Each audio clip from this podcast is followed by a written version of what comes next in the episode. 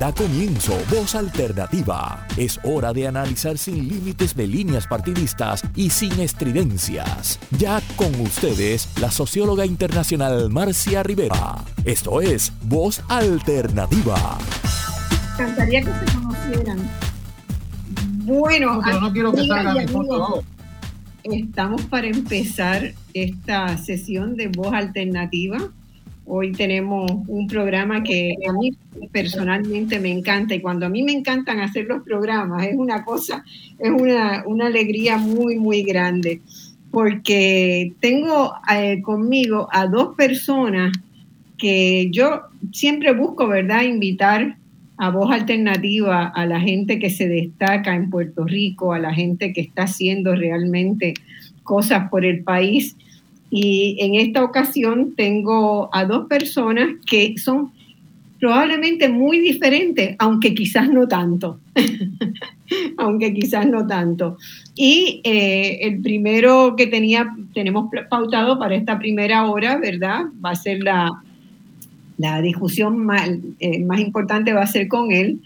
Es con Pedro Cardona Roy, que esta semana ha estado felizmente en los medios eh, prácticamente todos los días, ¿verdad?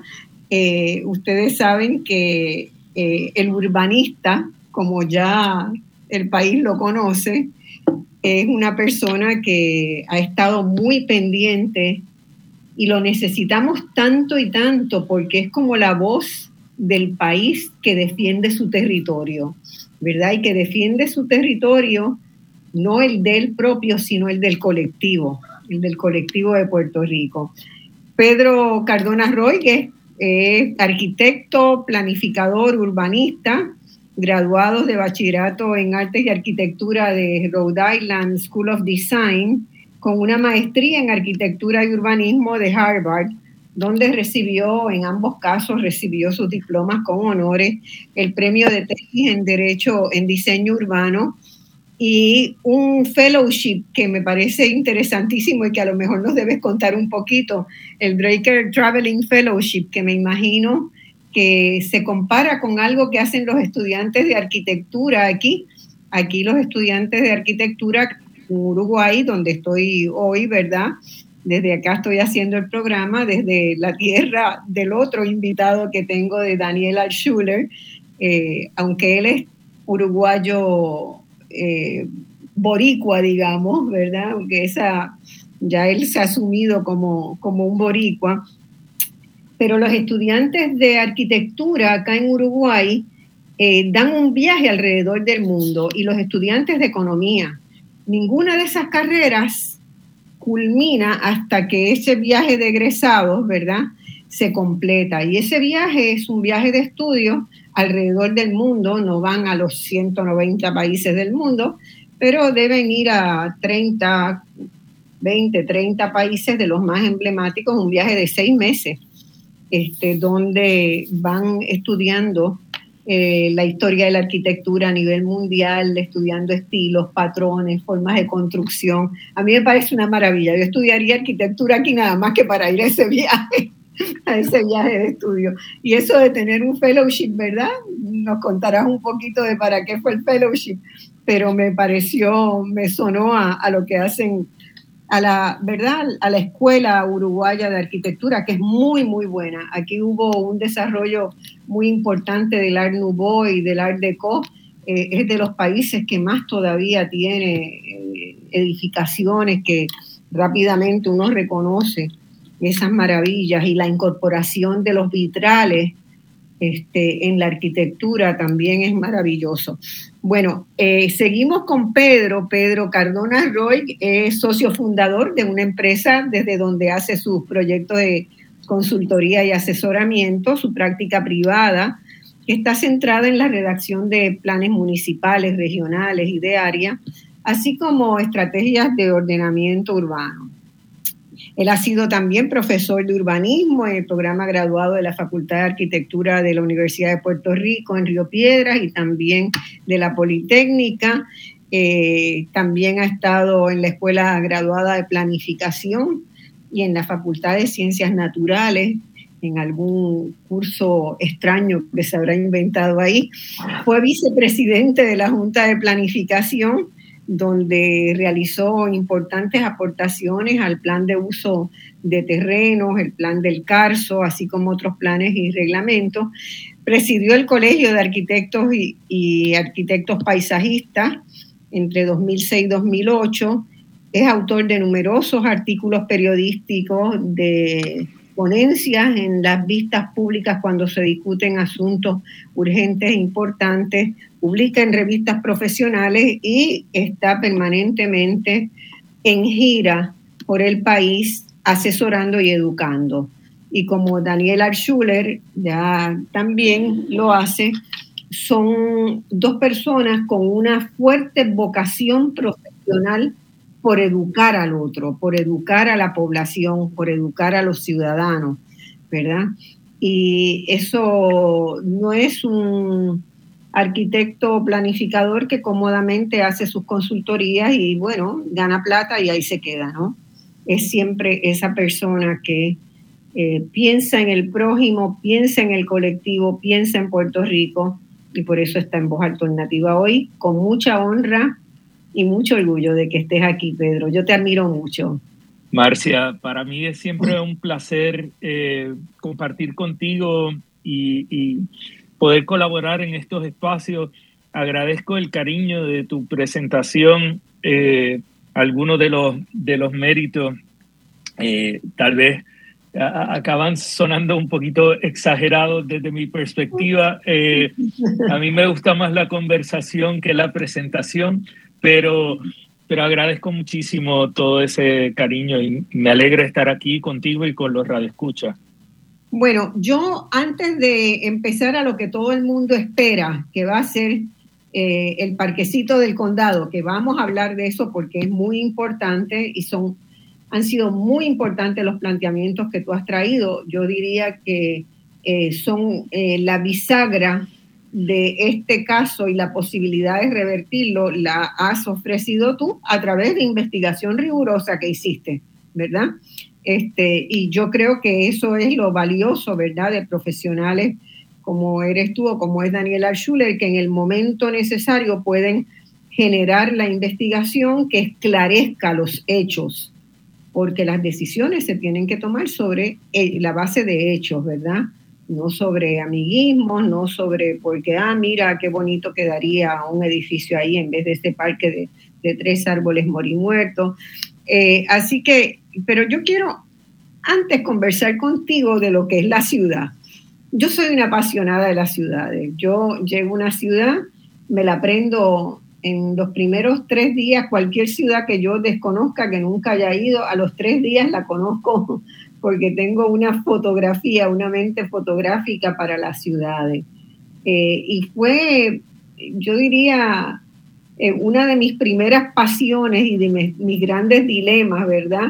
Cuando entré a la universidad era si yo iba a ir para una carrera en, en el área de estudios urbanos, que no había en ese momento, no había escuela de arquitectura todavía, o si iba a ir para medicina. eran como mis dos dilemas, biología y medicina o este, algo de estudios relacionado con estudios urbanos. Y acabé eh, estudiando economía, hice una especialidad en estudios urbanos y regionales en Inglaterra, entonces volví a retomar desde la economía los estudios urbanos de hecho, estando en Inglaterra y por circunstancias muy, muy casuales, digamos, eh, acabé dando una clase, una materia en la Escuela de Arquitectura de Londres, de la Universidad de Londres, sobre urbanización en el tercer mundo. Era un curso que compartía con un colega eh, que había conocido allá, griego, de Grecia, que lamentablemente cuando llevábamos tres, cuatro semanas del curso, eh, murió en un accidente automovilístico. Así que me quedé con el curso, dando el curso, que lo hice un poco en canje porque la escuela de arquitectura tenía un maravilloso laboratorio de diseño de muebles de, para instituciones de preescolar. Entonces, admitían unos 20 niños, tenían una guardería para hijos de profesores y de estudiantes, a la que admitieron a mi hija Marella, eh, con los que experimentaban los diseños que estaban haciendo los jóvenes arquitectos en la, en la Escuela de Londres. Y eso me pareció tan fantástico, ¿no?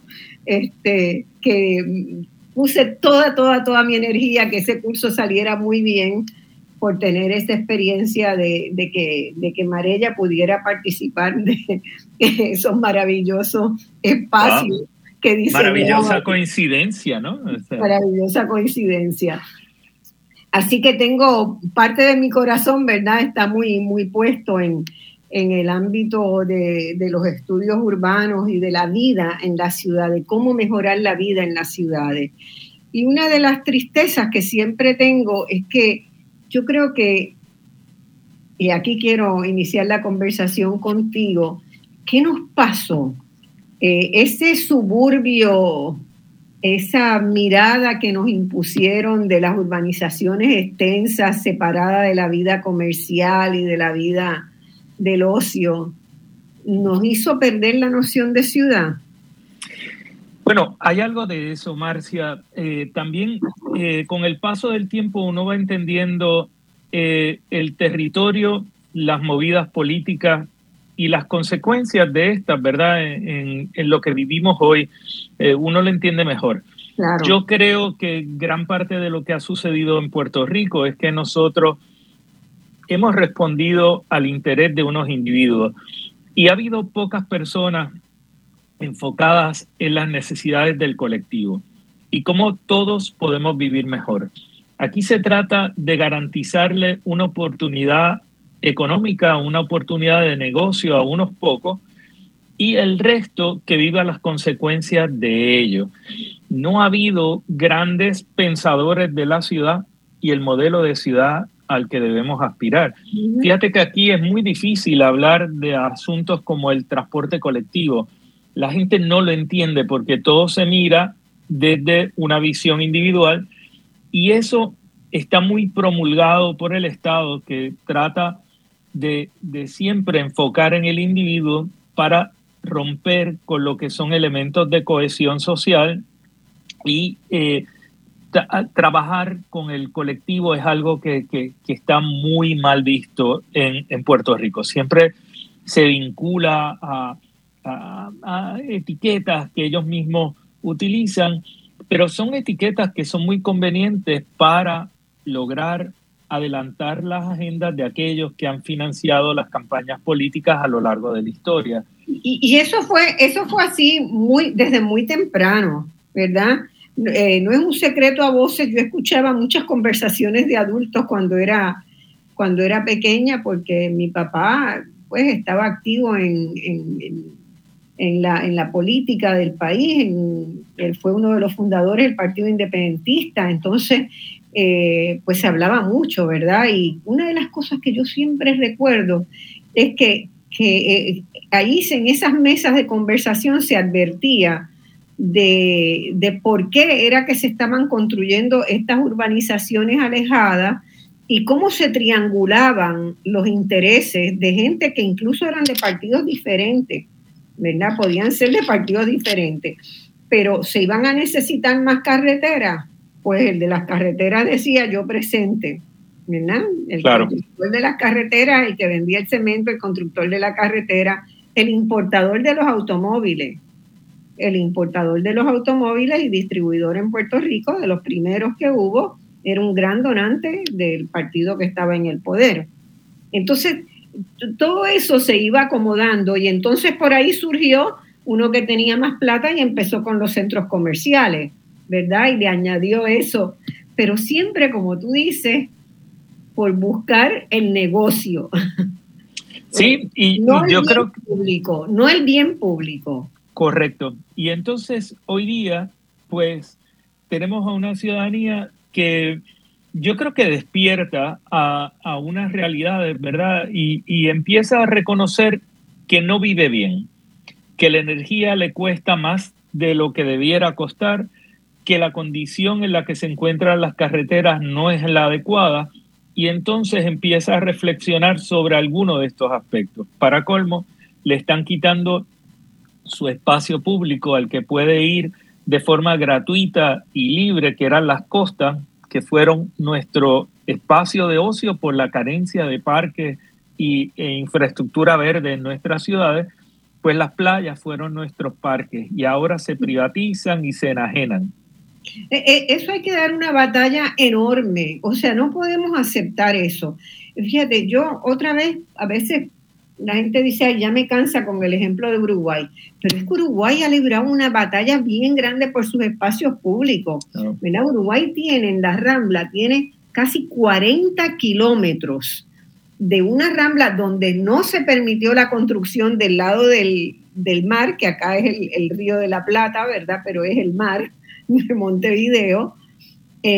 40 eh, kilómetros de vista ininterrumpida, con una rambla muy, muy amplia donde la gente camina, sale en bicicleta, los niños en patineta, la familia van todos los fines de semana de un lado a de otro haciendo ejercicio, hay puestos de esos de hacer ejercicio.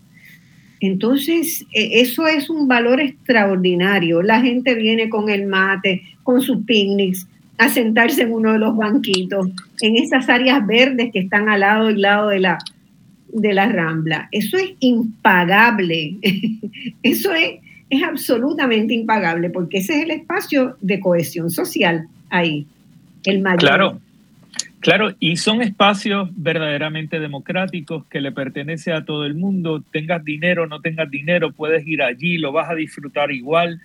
O sea, e, e, ese es el tipo de cosas que yo creo que tienen algunas ciudades y nosotros no tenemos.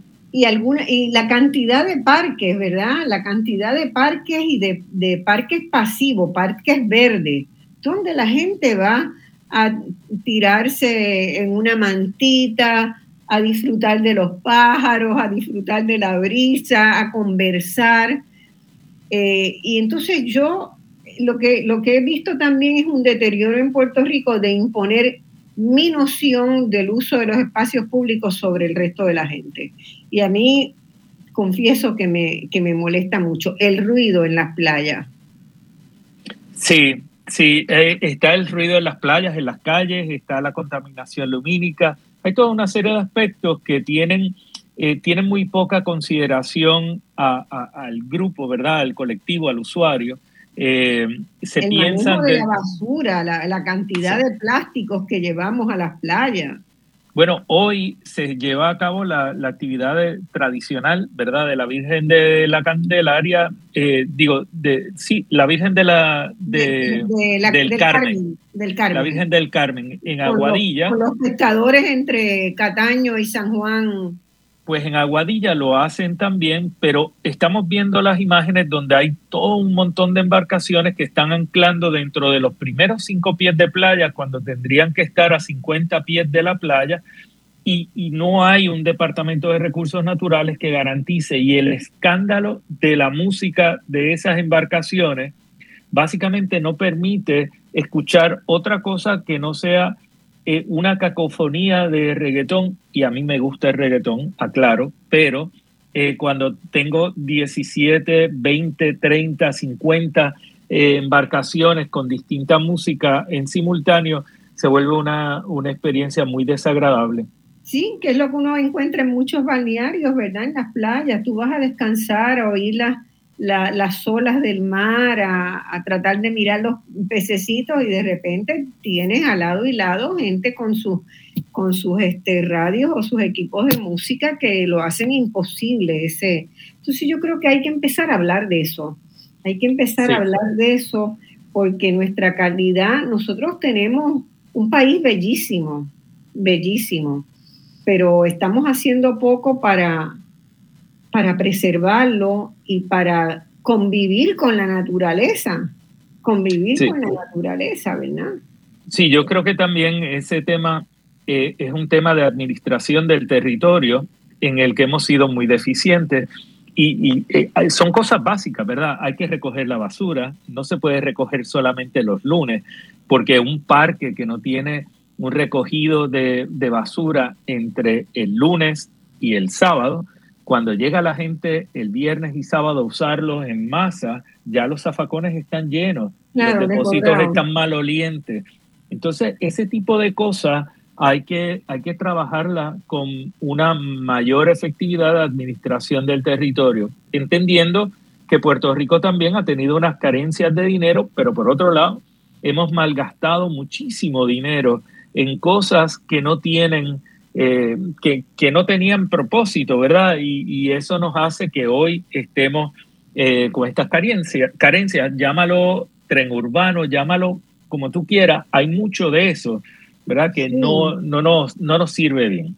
Hay, hay, muchos centros llamados centros culturales o centros recreativos en los pueblos de la isla que se construyeron porque había unos fondos federales disponibles y entonces los alcaldes podían buscar un dinero y pensaban que eso les iba a hacer ganar una elección, ¿verdad? Pero hay cantidad de monumentos, de monumentos sin usar nunca, sin contenido. Se gastó todo en infraestructura y después no hubo dinero para pagar este contenido, ¿verdad? Bueno, hay un, hay un, hay un centro de bellas artes en el municipio de Luquillo que tiene una cabida insuficiente con un estacionamiento deficiente que se inunda. Y, tú dices, ¿y cómo? ¿A quién se le ocurrió? ¿A quién se le ocurrió hacer esto aquí? Y, ah. y apenas se ha utilizado. A alguien que vino ofreciendo probablemente que conseguía unos fondos federales, que el alcalde diera un poco más, que le devolvía un poco, o sea, eh, son los proyectos típicos de donde se genera la corrupción, se ha generado corrupción en Puerto Rico. Además de ser inservibles, han sido los generadores de corrupción. Entonces tenemos, tenemos que la, ciudadanía tiene que estar mucho más alerta y preventiva, ¿no? Evitar que eso suceda. Correcto. Este, eh, nuestros pueblos, sin embargo, ¿verdad? Cuando uno mira la arquitectura colonial de Puerto Rico, tenían la base para hacer pequeñas ciudades interesantes, ¿verdad? Como fue el desarrollo de, España y de la mayor parte de las ciudades de América Latina. Nosotros también lo hemos tenido.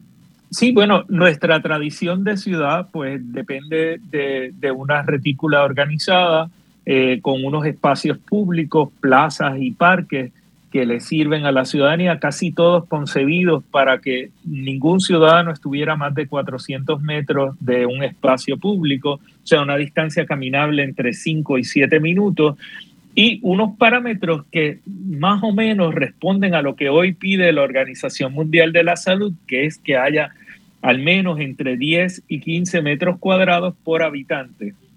Eh, y, eso era lo que tenían los esquemas de nuestras ciudades. Y yo creo que, por un lado, a, mí me parece muy hermoso el centro urbano de San Germán, eh, pero se pueden hacer ciudades contemporáneas eh, con una estética más contemporánea, ¿verdad? Y, y, con criterios más actualizados, pero que mantengan esos criterio de habitabilidad que existió en un momento en la ciudad colonial y que todavía tiene mérito, ¿no? Yo creo que por ahí es que tiene que ir nuestra, nuestra estrategia de recuperación, ¿verdad? Y cada vez es más claro desde la economía, la salud, eh, la, arquitectura, prácticamente desde casi cualquier ámbito, lo que hoy se está concluyendo es que hay que volver al espacio local que es el espacio local, el espacio más exitoso, eh, donde los rendimientos son mejores desde cualquier punto de vista, de calidad de vida, pero también de mover la economía, pero también de dar más servicios, servicios más accesibles de salud, de recreación, de cultura, de todo. Entonces, eh, yo creo que nosotros necesitamos empezar a articular ¿verdad? Esas, esas voces y pequeños movimientos que hay, uno lo ve, ¿verdad? Está el grupo de Casa Taft, uno ve que hay, que hay gente pensante y que, y que hay propuestas de esto, pero nos ha matado esa, esa visión de que lo que la gente quiere es un buen shopping en las afueras del pueblo. Y para estar en las afueras del pueblo, pues la urbanización en las afueras del pueblo. Obviamente no todos los pueblos pueden crecer al mismo ritmo, ¿verdad? Hay, que encontrar esa medida de, de dónde se van a, a, generar esos espacios de, de, coexistencia, ¿verdad? Saludable. Y de pensar los barrios de la ciudad. Yo veo eso que se está haciendo mucho, mucho en países como Perú, aquí. Eh, veo que pues las urbanizaciones o los barrios urbanos están generando su, propio, su propia dinámica para hacerlos vitales, ¿verdad? Para que la gente no tenga que irse al centro o irse a otro lugar a divertirse. Están los, los cafés, los bares, los restaurancitos, los lugares de cafeteatro, a, a escala del barrio. Yo creo que hay, hay ejemplos muy claros y, muy buenos en ciudades como Bogotá. En sí, Bogotá tiene también. En distintas ciudades en Perú eh, lo, vemos, pero también a nivel local hay algunos buenos ejemplos, sin embargo, no se conocen. Eh, yo trabajé hace muchos años en la transformación del centro urbano de Carolina con ah, el, el alcalde eh, Aponte de la Torre eh, que era un gran visionario y básicamente cuando llegamos a trabajar mi oficina en el municipio, nos encontramos con un alcalde que tenía muy claro lo que hacía falta y, fue una, una gran experiencia para nosotros el colaborar con él porque estábamos supliendo lo técnico, el conocimiento y, y la comprensión del asunto, él lo tenía claro que muchas veces cuando uno trabaja con municipios uno tiene que eh, aportar mucho para, para ir convenciendo y crear un entendimiento. Él lo tenía. El otro ejemplo es el ejemplo de Coamo. Eh, Coamo se está orientando a, hacia una ciudad que está dirigida a personas retiradas de la tercera edad y entonces el alcalde ha estado proveyendo servicios para esa población, para que cuando lleguen allí puedan tener la farmacia, puedan tener los accesos a servicios médicos, que las calles y aceras sean caminables, que no tengan barreras que puedan presentar algún tipo de problema para personas con eh, movilidad limitada. Ese tipo de cosas que es tan eh, importante, eh, el alcalde pues ha estado trabajando y, hay un lugar común entre estos alcaldes y no es la política, realmente es que tienen una estabilidad, llevan tantos años en el puesto, a Ponte de la Torre obviamente murió hace muchos años, pero él estaba muy estable y él no necesitaba como que pensar en qué era lo que tenía que hacer para cortar una cinta. Sí, una visión de largo plazo también en los proyectos que se generan. Y Cuamo puede aprovechar perfectamente las aguas termales, ¿verdad? Que tiene, que tiene los recursos naturales, que tiene... Y yo creo que por ahí tendría que ser, ¿verdad? Que cada, que cada comunidad y cada, cada municipio pueda empezar, porque si no, viene la cosa mecánica. Bueno, tumbamos los municipios, hacemos una cuestión, este meramente de escritorio, ¿verdad? Sin pensar en, en cuáles y cómo dinamizar los municipios para que sean viables, ¿verdad? Y yo creo que tenemos, todos los municipios por algún lado tienen un encanto que puede servir de gancho a una nueva forma de, de replantearse la convivencia, ¿no? Claro que sí, Marcia. Y, y por ejemplo, yo, yo tuve una conversación con la eh, Junta de Control Fiscal sobre el asunto de los municipios hace, hace muchos meses y me senté con un grupo de personas que hablaban de la necesidad de reducir el número de municipios. Y yo sabía lo que me enfrentaba y les digo, ¿cuál, es el número? Entonces, son, son 12, son 22, son 30, ¿cuántos son? Bueno, no sé, tenemos que ver y le digo, pero ¿cómo los vamos a dividir? Los vamos a dividir para que todos tengan un pedazo de costa, que todos tengan un pedazo de montaña y cortamos el pastel en tiras para que todo el mundo sea igual. ¿Cómo lo hacemos? Bueno, no, no, no sé y le digo, ¿y en base a qué determinamos esto? Población, recursos naturales, ¿cómo, cómo llegamos a eso? ¿Van a tener una cuenca hidrográfica? Bueno, no sé. Y le digo, ¿y ustedes en algún momento se han detenido y han hecho un análisis de cuál es la relación que tienen las unidades administrativas en otros países la unidad local con, con el Estado. Bueno, no. Y le digo, bueno, pues tienen que ver eso, porque si tú te pones a ver con el mundo americano que tanto critican y dicen que nosotros somos tan distintos del mundo americano, pues cógete los lugares donde hay más puertorriqueños, Nueva York, la Florida, Texas, tienen más unidades administrativas locales que Puerto Rico.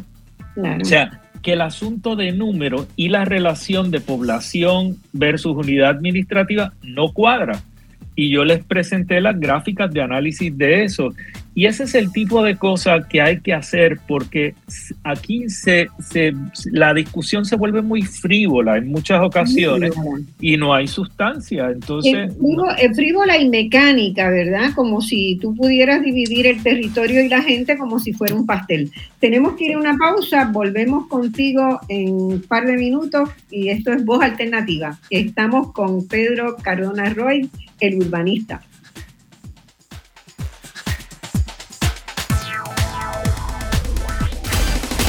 En solo minutos regresamos con Voz Alternativa por Radio Isla 1320. Prepararse para el futuro es una decisión sabia. En el Instituto de Mandarín El Futuro ofrecen cursos de idioma mandarín para niños y adultos de todos niveles, presencial y virtual. Llama al 787-233-4166 o busca por internet Instituto de Mandarín El Futuro, que está en la Avenida de Diego 137, Urbanización San Francisco en Río Piedras. Quieres sentirte importante, quieres ser parte de algo más grande, algo que importa y que puede ayudar a cambiar las cosas. Quieres sentir que perteneces al lugar donde estás. Nosotros también nos sentimos así y por eso hicimos algo al respecto. No somos solo soldados de la Guardia Nacional del Ejército, somos gente normal como tú. Y juntos podemos hacer la diferencia. Asume tu legado. Visita nationalguard.com para obtener más información. Patrocinado por la Guardia Nacional del Ejército de Estados Unidos, Puerto Rico. Transmitido por la Asociación de Emisoras de Radio de Puerto Rico y esta estación.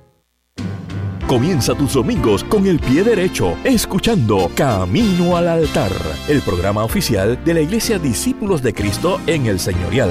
Todos los domingos a las 8 de la mañana, solo en Radio Isla 1320.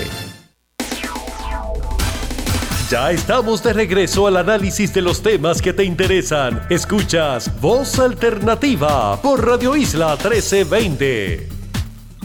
Bueno, mis amigos, estamos con, eh, discutiendo hoy, conversando con Pedro Cardona Roy, que ustedes saben que es arquitecto y planificador y un gran amante de, las cuestiones urbanas y, del servicio público.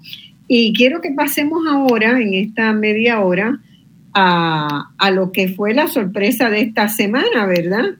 Que nos dieron con el anuncio de la venta del Parque Borinquen del Condado. Eh, y lo que primero apareció fue una verja y un cartel que venía ahí un edificio sin encomendarse a nadie, pusieron una verja de, eh, y, unos candados. Y eh, eso abre un debate que en primera instancia a mí me sorprendió, tengo que confesarlo, me sorprendió mucho que y me dice mucho, ¿verdad?, de, la, de qué es lo que está en la cabeza de la gente, que el debate se centró en si el precio de venta era correcto o no, dando por sentado que la venta procedía, ¿verdad? Mirando Twitter, mirando Facebook, mirando todas las redes sociales, a la gente lo que le preocupaba era cuánto se pagó y si hubo un chanchullo porque obviamente el precio de venta es un precio absolutamente reducido, ¿verdad? Eso vamos a, darlo por un hecho. Eh, ese predio en esa localización y para lo que se interesa construir nunca se debió haber vendido por esa cantidad, si es que se acepta la premisa de que se puede vender. Y, me, me, llamó la atención que duró dos o tres días y yo decía, pero la gente no piensa en otras cosas. ¿Verdad? Solamente los que van a usar ese parquecito ahí, esa gente que, va con su nieta, que va con su hijo, que está un rato leyendo por las tardes, que uno pasa y los ve que están, solamente son esos los que van a defender el parque. Ese parque lo tenemos que defender todos, no solamente por la defensa de ese parque, sino por el precedente que puede sentar para el resto del país, para cualquier terrenito donde la gente haya este, montado un timbiriche de hacer unos pinchos como hacen en muchos pueblos, ¿verdad? Eh, el precedente que se puede sentar. Entonces, eh, eso me, me acongojó, me dio mucha tristeza de que lo que se discutía no era el, el, el asesinato a una de las pocas áreas verdes que hay en esa zona, eh, a un espacio de, convivencia, de armonía entre la gente, a un espacio lindo que con un poquito más de cuidado podría ser uno de esos eh, que a mí me encantan en Nueva York, de los Secret Gardens de Nueva York, ¿verdad? O de otras ciudades que de repente vas caminando y te, encuentran con, te encuentras con una esquinita, que es una invitación a disfrutar la belleza y la conversación, ¿verdad? Entonces, eso me acongojó. Después, cuando empiezo a mirar, ¿verdad?, cómo evoluciona el asunto, que ya uno dice, bueno, el traqueteo aquí viene por todos lados, ¿no? Empezaron a envenenar los árboles. ¿Cómo es posible? ¿Cómo es posible que a alguien se le ocurra, ¿verdad? Empezar envenenando árboles para que el parque sea, no tenga sentido. Entonces le quito la sombra a la gente y ya la gente no va a venir. Eso lo deben haber empezado hace mucho.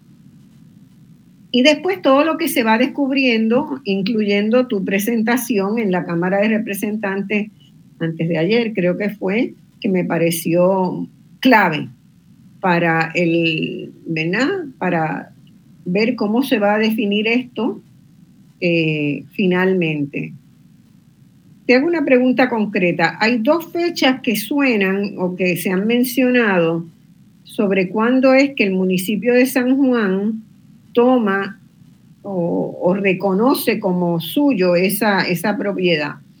¿El 53 o el 72? Te pregunto.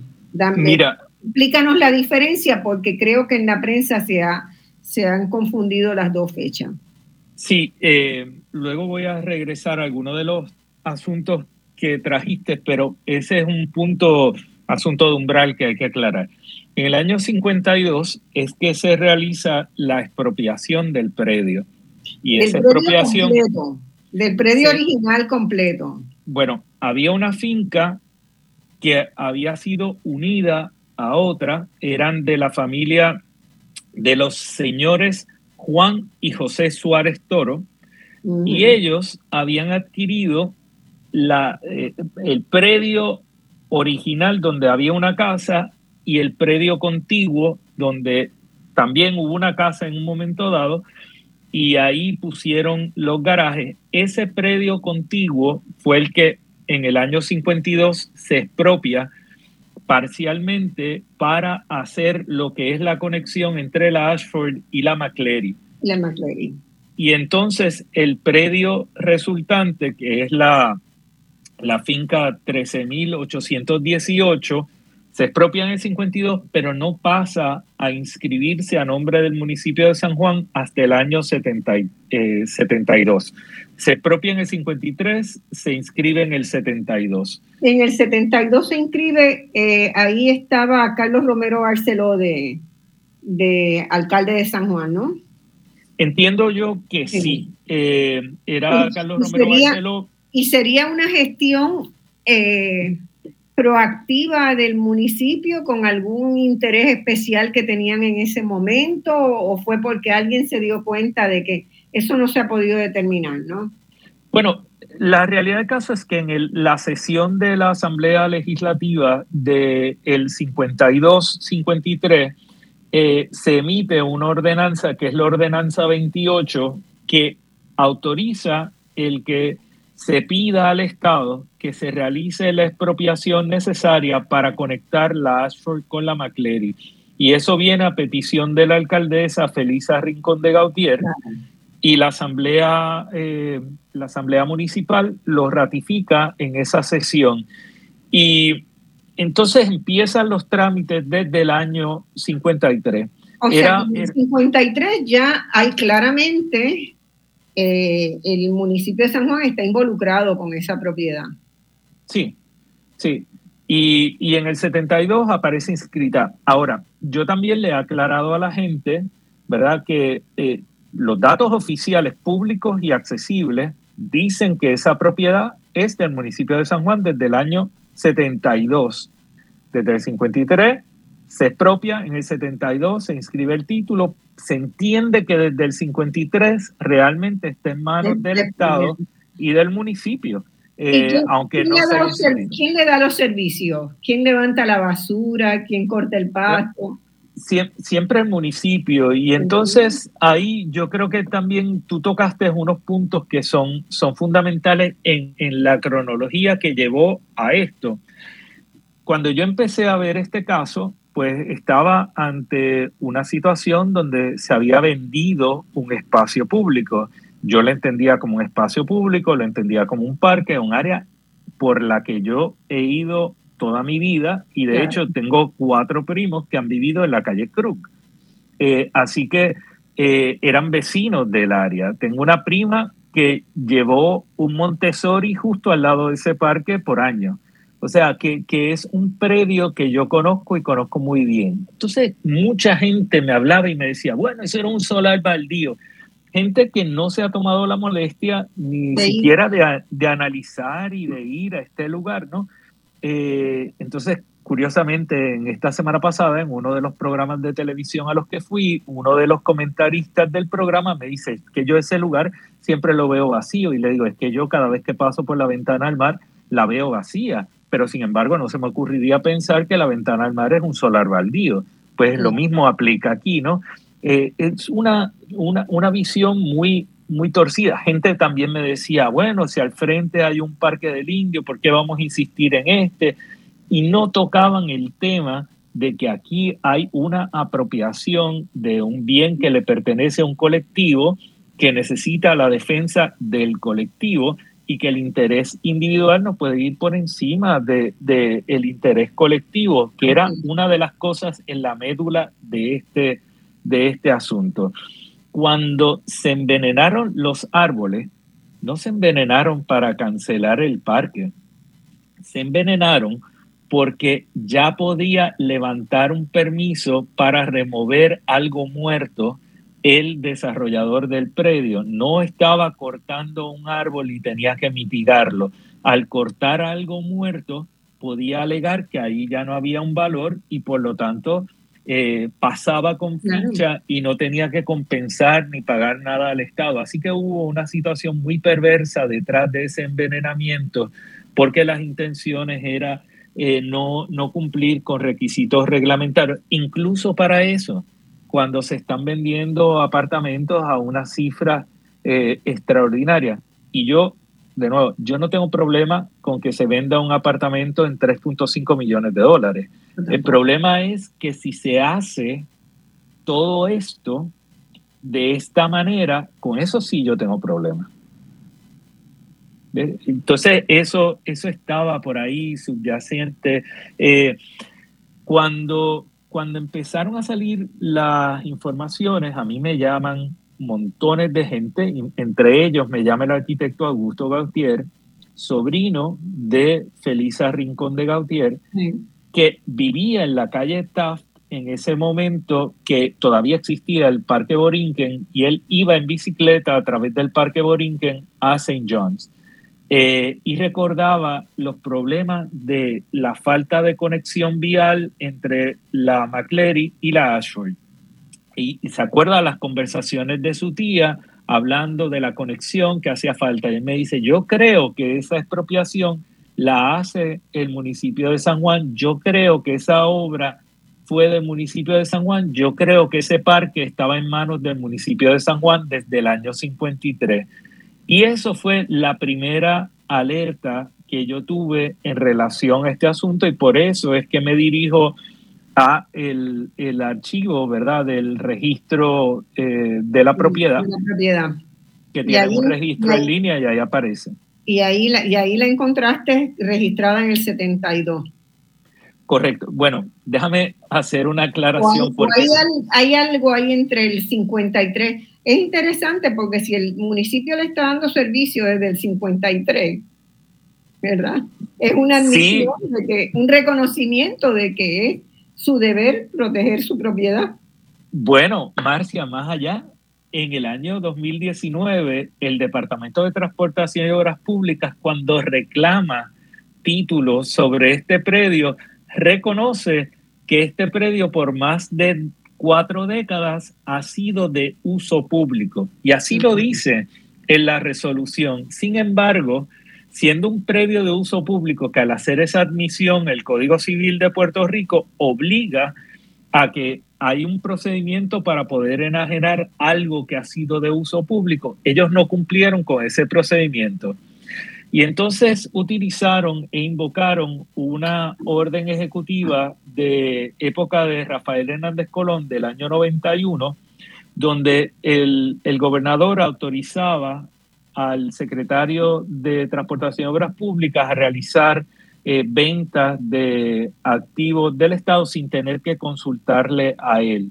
Pero nuestras leyes requieren que cualquier venta de un activo de uso público tiene que tener al secretario de Transportación y Obras Públicas, al de Justicia y al de Hacienda, coincidiendo en el interés de enajenar ese, ese activo. Y eso no pasó aquí. Simplemente acabaron utilizando solamente eh, al Departamento de Transportación y Obras Públicas como base para, para, esa, para esa transacción. Una pregunta, eh, ya la, propiedad está vendida. O sea, ese, ese trato está cerrado. Ese trato está hecho, pero si no era dueño el Departamento de Transportación y Obras Públicas, nunca pudo haberlo vendido. O sea, si, la, ruta, la ruta para revertirlo es o que haya una decisión administrativa de, de cancelar, de anular la venta por parte de DTOP, eh, reconociendo el error o ir a los tribunales, ¿no? Bueno, sí, yo entiendo que la ruta del tribunal siempre está. Yo creo que el remedio administrativo eh, existe. Eh, yo creo que el Departamento de Transportación y Obras Públicas tiene que hacer un mea culpa y reconocer que, que hizo algo que no podía hacer y meramente devolverle el dinero que recibió del desarrollador y, revertir lo, que es nulo desde el inicio, ¿no? Ahora, eh, si el, el cartel implica que el, que el municipio de San Juan ya dio permiso para construir ahí. No, el cartel lo que indica es que el municipio tiene ante su consideración. Tiene su consideración, sí. Que se radicaron, se radicó el proyecto y es importante porque yo también hice un señalamiento en relación al, a la ordenación que existe en condado y cómo el proyecto propuesto no tiene, no cumple con el ordenamiento de condado y por lo tanto tiene que denegarlo el municipio de San Juan. Entonces, si el municipio de San Juan debe haberle advertido de entrada que 12 pisos no son permitidos en esa área del condado, ¿no? Correcto. De entrada, o eh, sea, tú me traes unos papeles para que yo los evalúe. Lo primero que veo es que digo, mira, o sea, ni te lo puedo considerar. Correcto, porque para poder considerar algo de esa naturaleza tendrían que ir a la autoridad en ese asunto, que es la que dicta política pública de uso del suelo, que es la Junta de Planificación, quien adoptó en primera instancia el reglamento especial de condado. Un reglamento muy particular que tiene criterios de forma. Es uno de los primeros reglamentos con criterios de forma en Puerto Rico y regula la altura, el volumen y la ocupación en la parcela, todas que presentan variaciones. Son, hay 14 variaciones propuestas por el proyecto. Eh, sí, la tienen, la tienen, la papa, la papa está ahora bien caliente. Sí, sí, yo creo que el municipio el jueves en la noche emitió un comunicado eh, que yo creo que fue desafortunado y creo que lo tienen que haber preparado comunicadores que no tenían ningún conocimiento de lo que estaba pasando y pusieron en muy mala posición al alcalde Romero eh, porque básicamente hacían ver que aquí no importaba la comunidad, no importaba lo que decían los documentos oficiales, ellos pensaban que esto no era de ellos y, ya se acabó. Y al día siguiente el alcalde Romero tiene que hacer otras expresiones donde anuncia que va a realizar, un, que ha ordenado una investigación eh, sobre el título de esta propiedad y le ha encomendado unas responsabilidades a la Asamblea Legislativa para que realice una, una investigación en relación a este asunto, que es lo correcto. Cuando se inscribe en el 72, eh, no sé si lo has podido mirar, pero ¿hay alguna base jurídica, una resolución de la Asamblea Municipal de San Juan? ¿O, cuál, es la, la, base para hacer esa, esa inscripción? Ellos tenemos idea. Hacen referencia eh, eh, a la ordenanza número 28 de la sesión de 52-53 de la Asamblea ah, Municipal. Se amparan en, eh, esa. En, correcto. correcto. O sea que era, había sido un oversight, se les había pasado, ¿verdad? Este, sí, Marcia, y, sorprendente. O sea, el Departamento de Transportación y Obras Públicas erró de una manera horrible porque eh, tenían que haber verificado esta información. Pusieron a la secretaria de Transportación y Obras Públicas, quien ahora es responsable de haber realizado una venta fraudulenta. Ella tenía que haber estado en mejor posición y, y sus propios subalternos, tanto en propiedad como los abogados de la división legal, la han puesto en, precario a ella al no haber revisado una cosa tan básica como el registro de la propiedad. Eh, no era fácil buscar en el registro de la propiedad y debo aclarar, porque yo tuve que ir a través de eh, un tracto que se remontaba hasta referencia de 1898 con la finca original del Parque Borinquen, pero de ahí con la urbanización de lo que fue el sector de eh, terrazas del parque y la descripción de la creación de las calles Cruz, Mirsonia, eh, Marisol y María, pues entonces uno iba conectando y hasta llegar al punto del año 52. Eh, pero había que hacer mapitas y había que ver cómo era que se relacionaban estas piezas del rompecabezas hasta llegar a esa parcela 13.818. Bueno, pues qué bueno que te tenemos, ¿verdad? Porque de otra manera, eh, el, curso de esta investigación, eh, por más que la, que la Cámara de Representantes hubiera querido este, esclarecerlo, no hubiera sido el mismo si no planteas ese, ese trabajo. Pero eso también da cuenta de una de un problema que hay en Puerto Rico, es que muy poca gente eh, y sobre todo en el funcionariado de gobierno, basan sus decisiones en investigación rigurosa. Es un ejemplo perfecto, ¿verdad? Si el DTOP hubiera hecho lo que debía haber hecho, que era hacer lo que tú hiciste, pues no hubiera metido garrafalmente las patas como lo hizo, ¿no? Eh, estoy, estoy de acuerdo con eso y lo otro que añado, y perdona que te interrumpa, es que hay un abandono claro de lo público.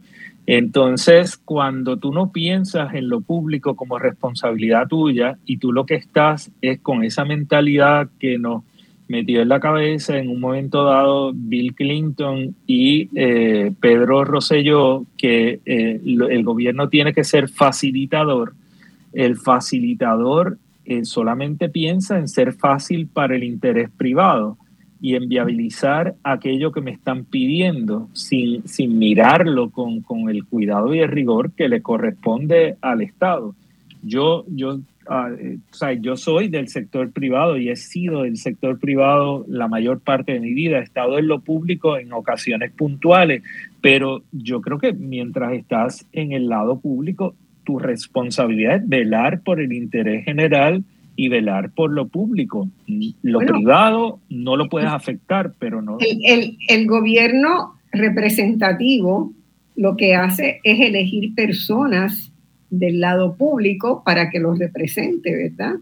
O sea, el deber de un funcionario público es defender lo público.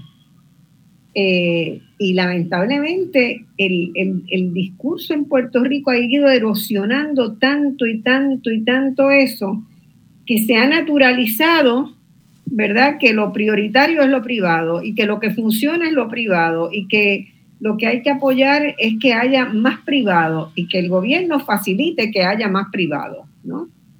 Sí. Esa, lógica es una lógica muy perversa porque sutilmente te van haciendo creer y te van llevando de la mano para que eh, lo que tengamos es un gobierno mínimo, ineficiente y no necesariamente eh, Puerto Rico, ¿verdad? Cuando uno lo mira desde el punto de vista económico y yo estudio y comparo con otros países, el gobierno de Puerto Rico no es un gobierno chico para, este, para el país, no lo es, no lo es. Probablemente se necesita más gente en algunas áreas, ¿verdad? Y se necesitarían hacer mejores ajustes, pero sacarse de la manga y decir que tenemos que cortar por 8%, por 10%, reducir el empleo público es un disparate mayor. Y es el disparate que nos ha llevado a la ineficiencia del gobierno, que a su vez entonces le reitera a la gente que los gobiernos no sirven. Sí. Es una eh, profecía autocumplida, ¿verdad? Claro. Entonces estamos en un círculo bien, bien complejo, bien complejo. Eh, que nos ha llevado a que tengamos la crisis que tenemos en, los sistemas de, provisión de servicios de agua, de luz, de, todo. Eh, entonces, estamos siendo un país inviable por diseño, por diseño. Sí, eh, y lo hemos visto, lo hemos visto en el Departamento de Recursos Naturales, lo vemos en la Autoridad de Carreteras y Transportación, lo vemos en el Departamento de Transportación y Obras Públicas, en la Junta de Planificación. Así es que están tan comprometidas las estadísticas de Puerto Rico. Se acaban de, eh, publicar datos este jueves pasado eh, de la Junta de Planificación y son datos económicos del año 2020 que ya no tienen ninguna utilidad. porque ¿para, para, ¿para qué estamos viendo datos del 2020 en el 2022? Bueno, el empeño en desmantelar el Instituto de Estadística no tenía otro, otra intención que poder tener acceso a dibujar datos. Claro. Porque el Instituto de Estadística tenía un ordenamiento eh, en su establecimiento de que tenía total independencia del gobierno de la generación y, de datos. Hizo un trabajo durante muchos años para poder usar las mejores, las mejores este, técnicas de generación de datos en todo el aparato gubernamental. Y, todo eso se tira por la borda. Sí, sí, eh, son, son cosas, como tú dices, eh, hechas casi aparentemente por diseño. Eh, pero nos sirve muy mal y, tenemos que reflexionar sobre ellas y tenemos que propiciar que, cambien. Eh, de otra forma, no vamos a adelantar mucho. Oye, quería añadir una cosita en relación a la Drucker Traveling Fellowship. Ah, sí, sí, al eh, fellowship ese que te ganaste. Que, que, tú mencionaste que fue una experiencia extraordinaria para mí porque yo fui a analizar estrategias de desarrollo y planificación en distintas ciudades europeas con base en Barcelona, pero analizando el caso de Sevilla, de Madrid, de Lyon, de París, de Lisboa, eh, y entonces luego las presenté, pero a mí me dieron dinero para trabajar. Eso fue lo que, lo que yo recibí. Eh, recibí un pequeño insumo para realizar un trabajo y presentarlo. Me hubiera encantado viajar el mundo durante seis meses y conocer el país. Los estudiantes de arquitectura acá trabajan desde que entran a la facultad de arquitectura, desde que entran en su primer año. Cada grupo, cada clase, ¿verdad? Este, trabaja muchísimo haciendo actividades, rifas, eh, van casa por casa pidiéndole ¿verdad? adhesión a un boletito de una rifa. y los comerciantes apoyan mucho y regalan un televisor, regalan eh, distintas, distintas cosas para que viabilizar. Los estudiantes de, arquitectura se han ganado el corazón de la población este, uruguaya y toda, toda, la gente ve que es importante para ellos participar de este viaje de estudios, ¿no? Y colabora. Es un proyecto de esos proyectos que yo digo, solamente, solamente en un país como Uruguay se pueden dar que la gente, porque van 30, 40 alumnos, ¿verdad? Salen en, en esos viajes. Así que, y son formidables. Bueno, Pedro, se nos acaba el tiempo, ¿viste? Que nunca da. Muy rápido, muy rápido. Pero bueno, gracias por estar con nosotros, por hacer estas aclaraciones que a veces en el fragor de las luchas se pierden o en, en las traducciones, ¿verdad? Este, eh, de lo que sale en los medios. Y te agradezco montones que no solamente que hayas estado acá, sino el trabajo que asumes, ¿verdad? Por mantener esa idea de que tenemos derecho a tener espacios públicos, a tener derechos que son colectivos. Así que muchas gracias y, de verdad, cuando quieras estar en voz alternativa, siempre tienes aquí tu puerta para mí siempre es un privilegio eh, compartir contigo y, obviamente un placer hablar contigo. Así que agradezco muchísimo el espacio y, el cariño de siempre.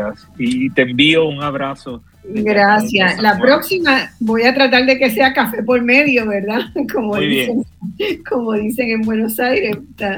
Vale, un abrazo grande y un abrazo. pausa y, y volvemos ahora con Daniel Arschuler para hablar de esas maravillosas fotos que salieron la semana pasada. ¿Qué quieren decir esas fotos, verdad?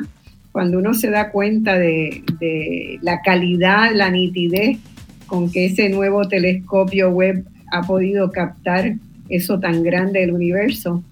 Y muchas alternativas. Hoy hemos tenido un programa que ustedes van a encontrar, ¿verdad?, las confluencias entre una parte y otra en la primera parte estuvimos con Pedro Cardona Roy eh, discutiendo el tema general de soñar la ciudad, ¿verdad?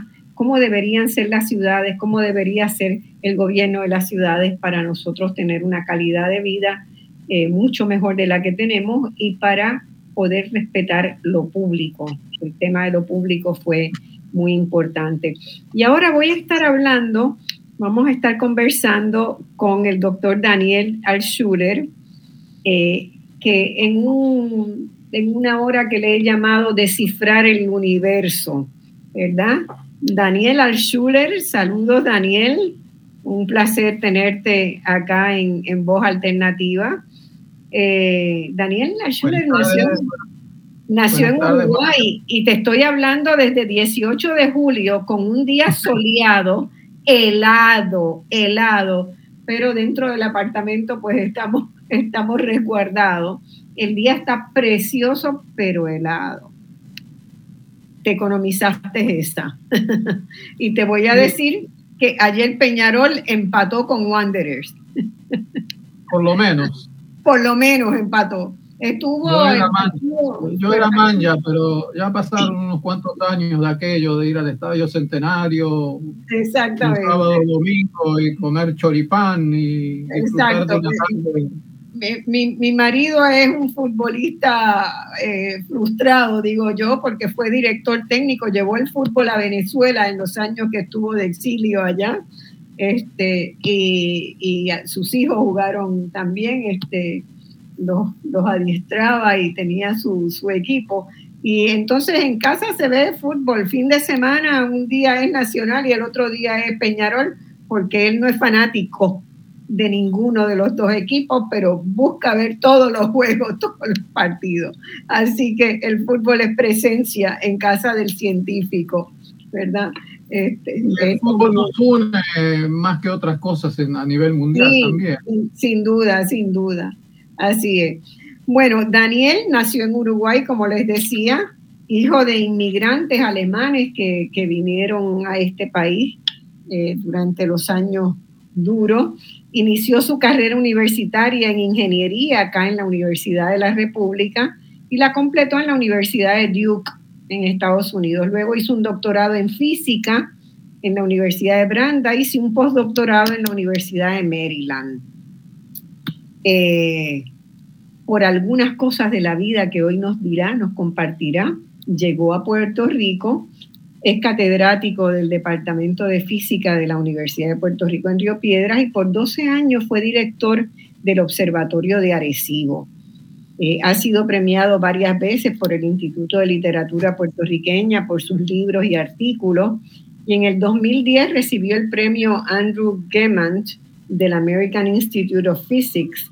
Este premio reconoce los logros y contribuciones de, eh, de llevar la dimensión de, para llevar la dimensión humanística, cultural y artística de la física al público general.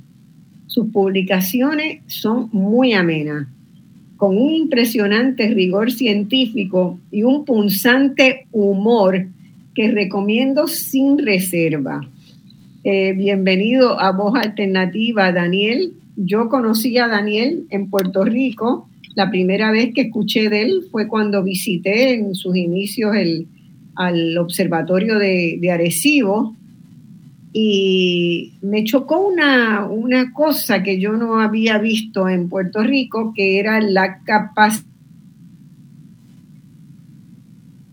científico hablar en términos sencillos, presentar información muy valiosa para que todo el mundo la entendiera. Y yo dije, aquí detrás de esto hay una cabeza que no cree que la ciencia es solo para los científicos, sino que la ciencia es para la sociedad.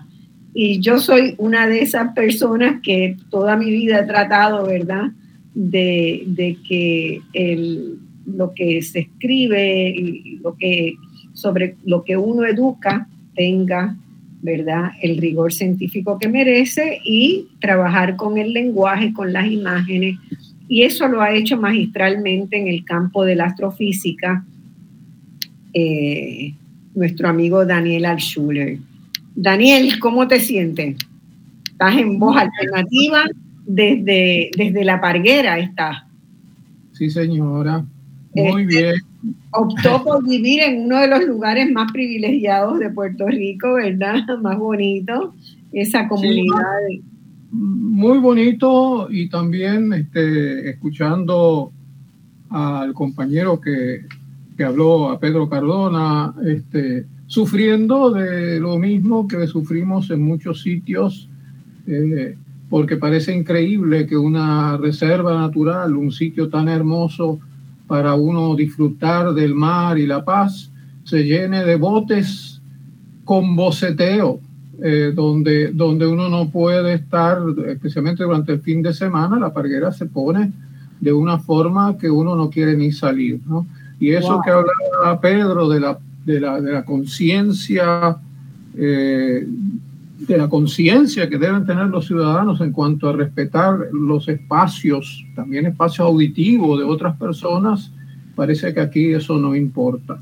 No, y, cada vez se va, se va poniendo peor. Yo no recuerdo de niña que eso fuera así. Esto es un proceso que se ha desatado. Hace unos años le celebramos el, el cumpleaños a mi hija en, en una playa por ahí cerca de, cerca de Humacao y era una cosa imposible, imposible porque peleaban, ¿no? Este, lo, uno subía más el volumen, el otro lo subía más para competir y, llegamos a la locura. Daniel, yo quiero, también como hice con Pedro, quiero hablar de dos cosas contigo, un poco eh, tu historia personal de, lo que has hecho y cómo llegaste a hacer las importantes cosas que has hecho. Y luego discutir contigo las hermosas fotografías que eh, para el público, nuestra, nuestra audiencia, que podemos ir más allá de la lectura, de la lectura general inicial que eh, reportaron los diarios. Eh, yo siempre pienso, ¿verdad?, que la idea de futuro que más, que más prevalece en la gente, ¿verdad?, cuando uno mira las historias, la historia de la humanidad, de historia, la gente siempre buscó entender, descifrar el universo, ¿verdad? Acercarse a descifrar los grandes pensadores, los grandes filósofos, los grandes investigadores, siempre apuntaron a descifrar el universo como tú lo has hecho. Y yo quiero comenzar preguntándote, ¿cuándo y cómo se despertó en ti el deseo de conocer el universo? Este, pues tú entraste por la ingeniería y la física, de chiquito lo tenías, de pequeño tenías ya esa curiosidad, o fue en el proceso de formación universitaria que se te despertó? Bueno, ambas cosas. Este, de, chiquito, de, de, joven, yo me acuerdo que yo usaba mis ahorros una cierta época de mi vida en comprar este, frasquitos de esos de Erlenmeyer y cosas de química y un Bunsen y, este, y, jugar con azufre y para, para, deleite de mis padres en el cuarto de baño yo hacía mis experimentos que, que no eran, pero me gustaba ver qué pasaba y burbujitas y imaginarme que yo era este, un, un químico haciendo experimentos, ¿verdad? Eh, eh, y, siempre me, me, gustó la lectura, eh, pero acuérdate que estamos hablando de una generación, par de generaciones en el pasado donde no había nada que distraer. Es decir, o leías un libro o, no, hacías nada, ¿no? Aparte de jugar fútbol en la calle y todo eso.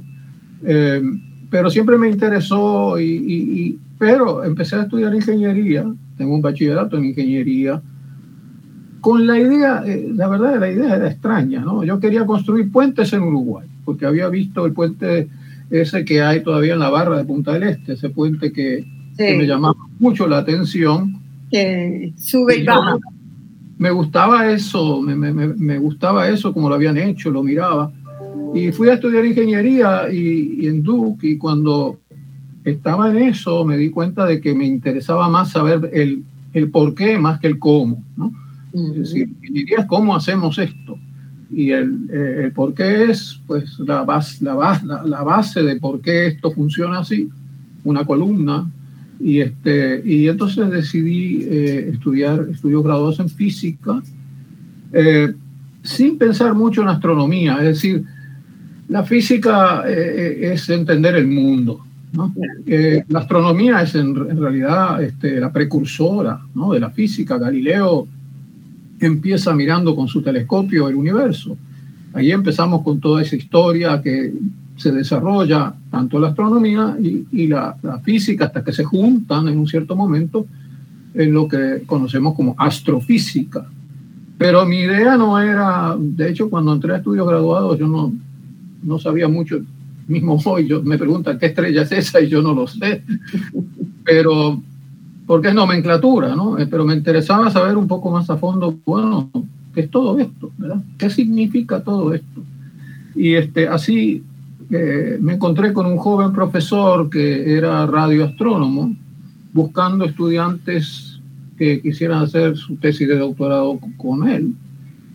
Y en, esos, en esa época, en los, los 70 y, y tantos, yo este, pues me apunté con él y hice mi tesis con el, Radio Observatorio Nacional de Radioastronomía eh, en West Virginia.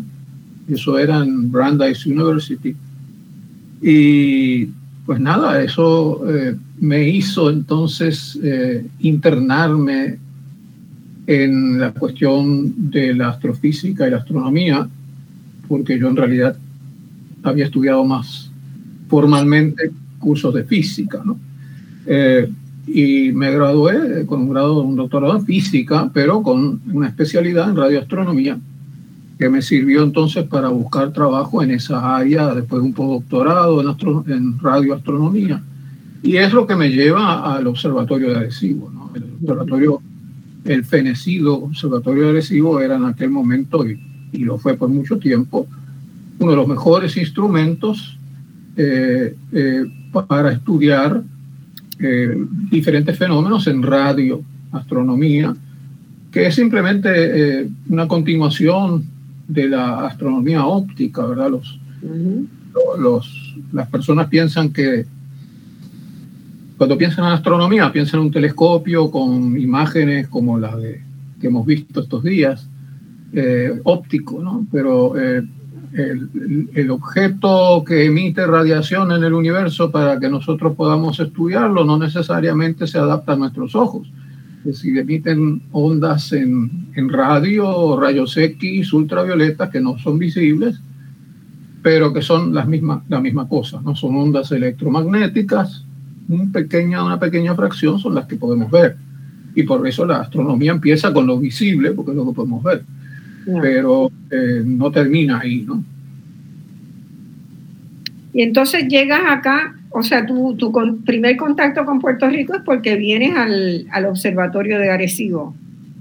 No, eh, mi, primer contacto, mi primer contacto con Puerto Rico es esencialmente una búsqueda en los años 75-76 de un empleo académico.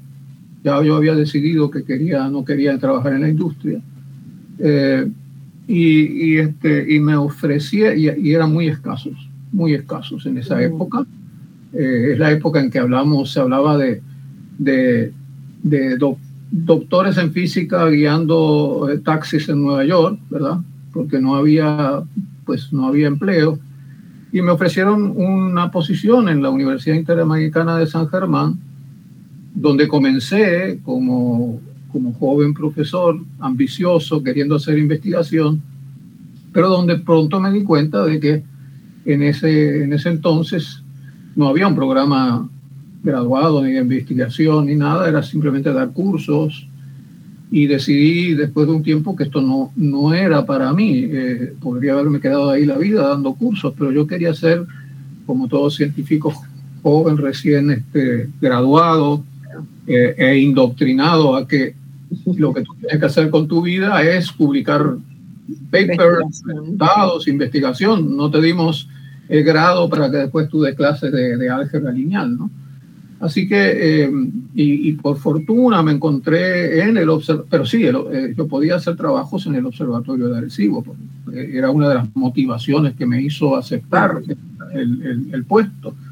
Y me encontré en el observatorio casualmente en la cafetería con quien entonces fuera el director del Departamento de Física de la UPR en Río Piedras, que me hizo esa pregunta, ¿y, qué tú haces allí? ¿No? Como diciendo, y yo digo, bueno, es un trabajo. Eh, y, me invitó entonces a, Tenían una plaza, me invitó a solicitar la plaza, a dar un coloquio, un seminario en Río Piedras de lo que yo estaba haciendo. Y así llegué a Río Piedras, ¿no? Este, como joven profesor en el edificio Facundo Hueso. Cuando, eh, donde tenías más oportunidad de investigar. Claro, claro, porque ahí este, había estudiantes graduados, había este, otro ambiente de investigación. Eh, y entonces este, ahí, ahí, ahí fui y ahí me quedé, ¿no? Ya hace muchos años. ¿Nunca pensaste en volver a Laudelar?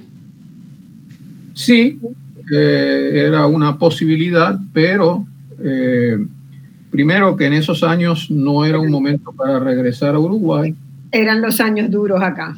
Sí, y, y además yo decía, bueno, pero si, si no tenemos un instrumento, una instrumentación adecuada para yo poder realizar los continuar con los trabajos que estoy realizando, eh, me resultaba un poco difícil, ¿verdad? Y como todo joven profesor, investigador, la, la, la, dirección a la que uno va, en parte por cómo es el sistema, es decir, o tú publicas o mueres, ¿no? Entonces, este, todo el esfuerzo es eh, hacer investigación, conseguir fondos para hacer investigación eh, y, y, publicar papers, por más que a veces son papel nada más, pero, pero eso es lo que nos enseñan y de eso depende la promoción, de eso depende que te acepten en la comunidad. Y es una vida, eh, diría yo hoy, desde mi perspectiva después de años, ¿no? algo enajenada de, de, la realidad. científico, y es una de las críticas que especialmente hoy en día eh, le hago a la comunidad científica, ¿no? esa, esa enajenación de la realidad que, que vive el mundo, ¿verdad?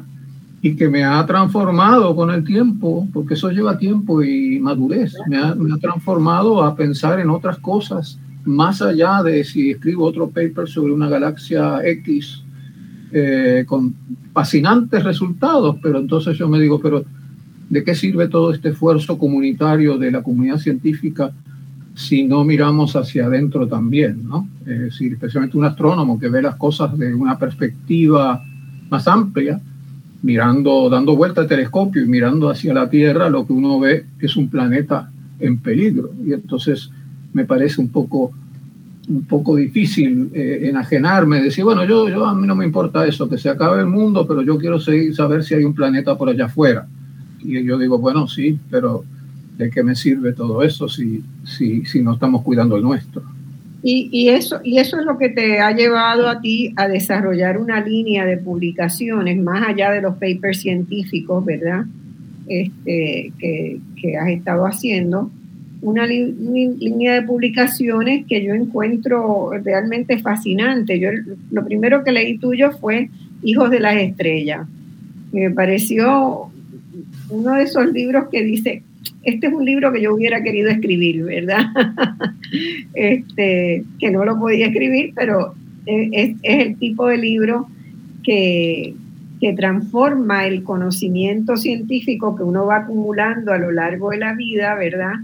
Eh, y encuentras la manera que probablemente por ser docente universitario también eso te dio la experiencia de tener que explicarle en lenguaje más sencillo cosas muy complicadas a los estudiantes.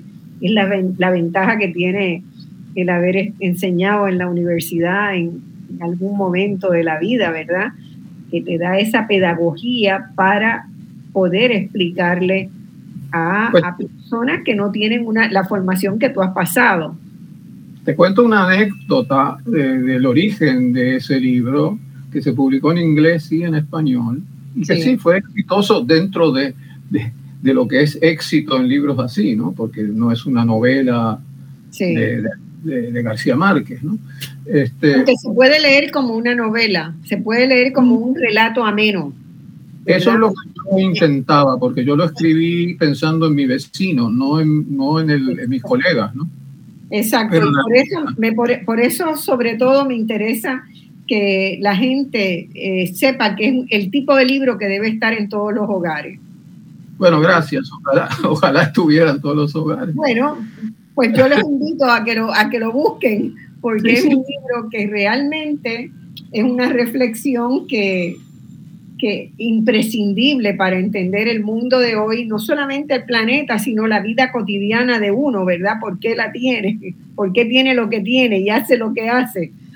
Pero eso es una cosa, Marcia, todo el mundo eh, cuando se entera en cualquier reunión, en cualquier lugar eh, que yo me encontraba, todo el mundo, ah, astrónomo, ah, cuénteme sobre agujeros, ¿qué es eso de agujeros no? ¿Qué es eso? Es decir, la curiosidad está ahí eh, lo que pasa es que eh, eh, es inaccesible para el, para el público en general, que no sabe bien, bueno, ¿y dónde, dónde busco? O, en cierto momento cuando escribí el libro tampoco había todo esto de redes sociales, que, que en cierto sentido, si se usan bien son útiles, pero si se usan mal son un peligro.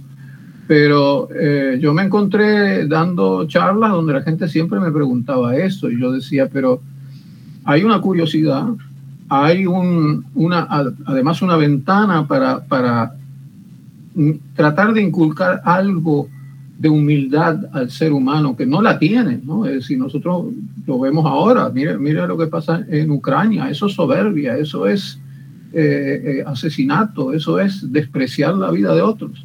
Y con algo de humildad, sabiendo que somos tan poca cosa, quizá, este, claro, eh, eso lo tienen que saber los, los, los los criminales. Pero la anécdota es la siguiente. Yo, eh, siendo director del Observatorio de Arecibo, que es lo que me daba una cierta visibilidad, me invitan a, a un crucero eh, con mi esposa, gratis, como recurso, porque ese crucero eh, tenía, pues, que, hacían programas de, educativos dentro del crucero, muy bonito y me, me, preguntaron si yo podía hacer algo, con mucho gusto lo hice. y preparé en aquel entonces este, minilla de overhead, ¿no? Este, todavía no, estábamos en la época de PowerPoint, pero me forcé, sí, me forcé mucho.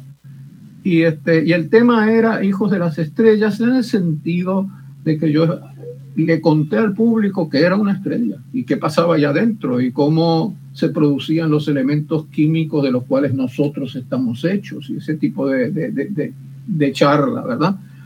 Y este, no, no pensé más nada, pero tenía todo ese material que había trabajado. Y recibo una, una carta después del, del, del crucero de un señor de Nueva York, yo no lo conocía más que, no lo conocía, que me escribe y me manda en, en el sobre la página de New York Times sobre Science, que tenían una página de ciencia, y me dice en la carta, yo le agradezco mucho que usted me haya abierto los ojos a la ciencia y ahora leo la página de ciencia que antes yo siempre salteaba después de haber escuchado su, su presentación. ¿no?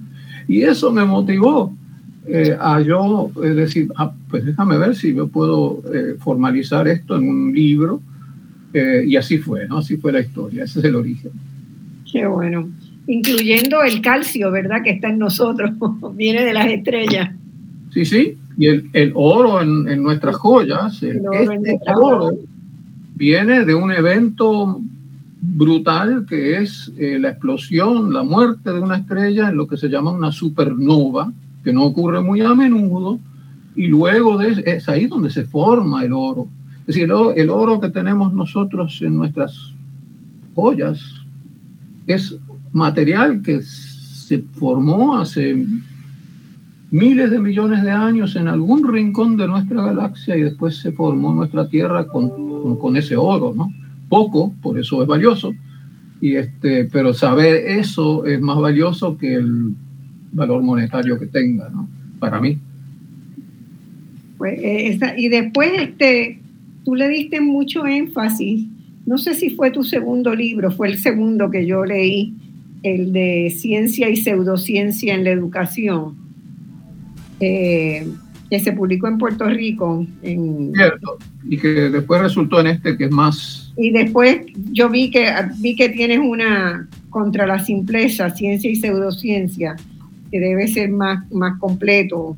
Eh, y, y ese, ese esa primera publicación tuya a mí me impactó muchísimo porque he visto, ¿verdad?, con los años crecer, no crecer el, lo que podríamos decir el alfabetismo científico, sino al contrario, que la gente es cada vez más cuestionadora de la investigación científica y que han, ha ido ganando mucho, muchísimo terreno la pseudociencia, ¿verdad?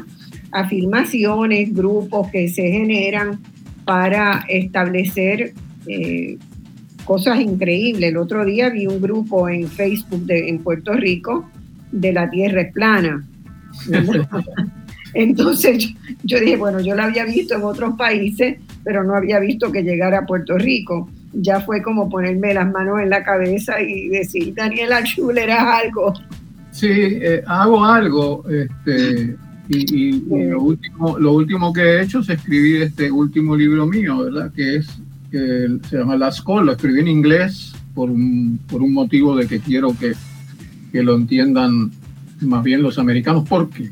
Porque eso que tú, que, tú nos cuentas, que tú dices que es cierto, eh, no solo pseudociencia, sino pseudoconocimiento, es decir, ya no hay conocimiento ni de historia, ni de, ni, de nada. La, banalidad del presente es este, triste. Y cuando eso llega a ciertos niveles, como llegó cuando un presidente innombrable eh, insinuó que quizá para curarse de COVID había que iluminarse el interior del pulmón con luz ultravioleta, ahí, este, es decir, ahí rompió récord, ¿no? Y cuando tú tienes gente que toma decisiones, porque a mí no me importa si mi vecino cree en lo que crea, mientras no sea algo que cause un gran daño, pero cuando aquellos que toman las decisiones en el gobierno, que nos gobiernan, eh, y, y no entienden.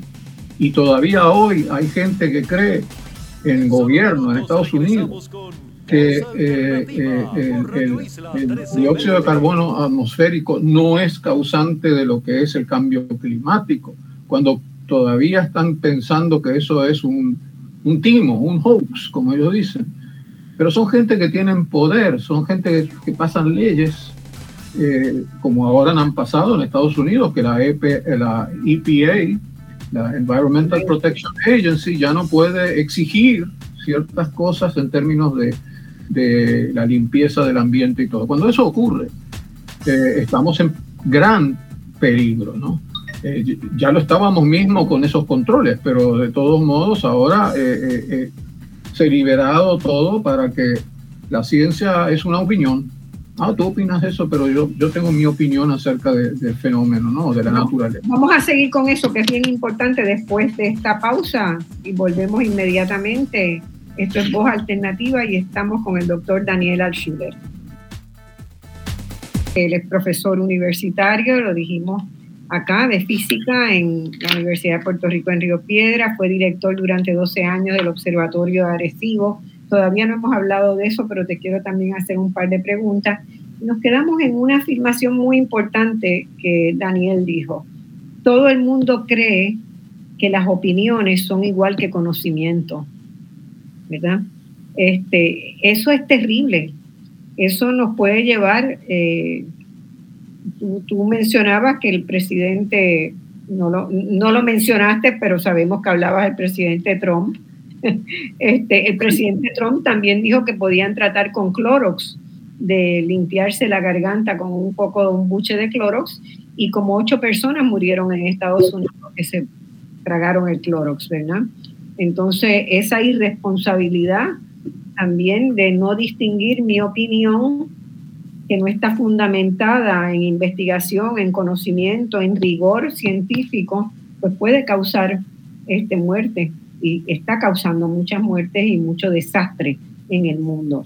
Uno de los problemas grandes que tenemos es que eh, nuestro gobernante en la mayor parte del mundo eh, no tienen una base de conocimiento en que sustentar sus acciones. No, y este, digo, yo hubiese respetado más a Trump si públicamente se metía Clorox en la boca y hacía gárgaras, eso hubiese ayudado mucho a la situación. pero este, pero eh, el problema es que no es solo Trump, ¿verdad? Es decir, hay, hay, no hay que olvidarse de que todo el mundo, Trump, Trump, Trump, eh, ya sabemos que eso ya sabemos que él es un fascineroso, que es un gángster.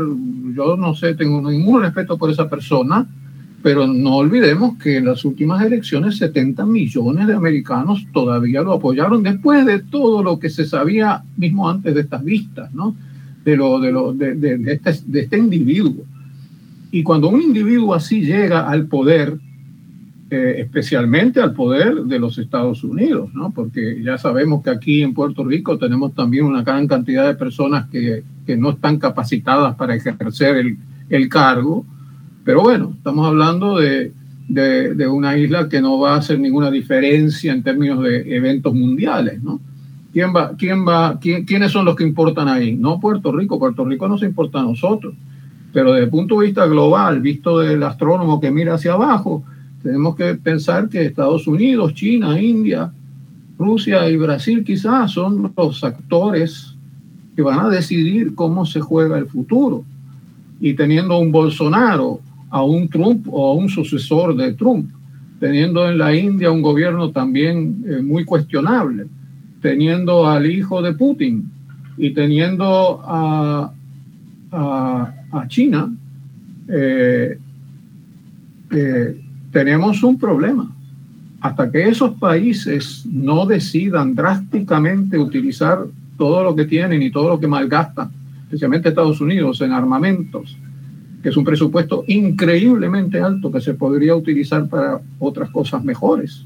Para comida, eh, por ejemplo, porque millones de personas pasan sin comida. pero es que es absurdo, es absurdo tener 6.000 armas nucleares algunas preparadas para, cuando no, no debemos usar ninguna. ¿Qué, sentido tiene todo eso? Y sin embargo, eh, el militarismo y, los negocios, naturalmente, las grandes corporaciones que se dedican a fabricar armamentos, eh, son las que le, quitan eh, el, dinero al pueblo ignorante que no se da cuenta que todo ese cuento de ir a liberar otros países de sus males es un cuento, un cuento terrible y este y, eso causa un daño eh, porque todo no, no solo el dinero es todo ese talento que se utiliza para mejorar armas nucleares se podría utilizar para mejorar otras cosas que sí que hay que mejorar verdad incluyendo los grandes problemas que enfrentamos ambientales dentro de, de ellos. Yo creo que el que nos va a hundir es el llamado calentamiento global o cambio climático eso va a causar un desastre en la Tierra.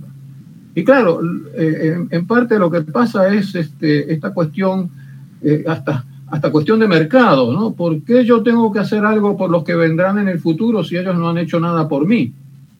¿Eh? Ese es el argumento que, que, es ridículo, pero está eso en la mente. Yo, Trump, ¿qué le importa si él se va a morir mañana? Y desde la física, yo me imagino, ¿verdad? Tú estás mirando la misma realidad que compartimos mucho, yo la miro desde otro lugar, sin embargo, siento que eh, hay una base muy fuerte en esa mirada de la física, ¿verdad? Porque es todo lo que está moviendo la materia, que está transformando la materia, que está, tú, estás mirando eh, la propia génesis de la destrucción.